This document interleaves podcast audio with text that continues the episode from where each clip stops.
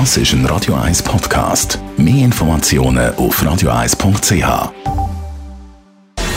Gesundheit und Wissenschaft auf Radio 1. Unterstützt vom Kopfwehzentrum Irlande Zürich. www.kopfwww.ch Gehören Sie eher zu denen, die gross gewachsen sind oder eher klein? Oder vielleicht sind Sie einfach der Durchschnitt? Amerikanische Forscher haben auf jeden Fall herausgefunden, dass die Körpergröße von einem Menschen das Risiko für gewisse Krankheiten erhöht.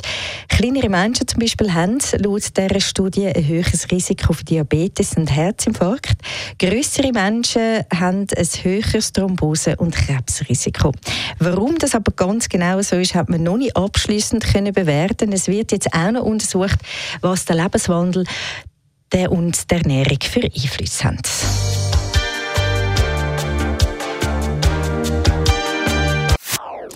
Das ist ein Radio 1 Podcast. Mehr Informationen auf radio1.ch.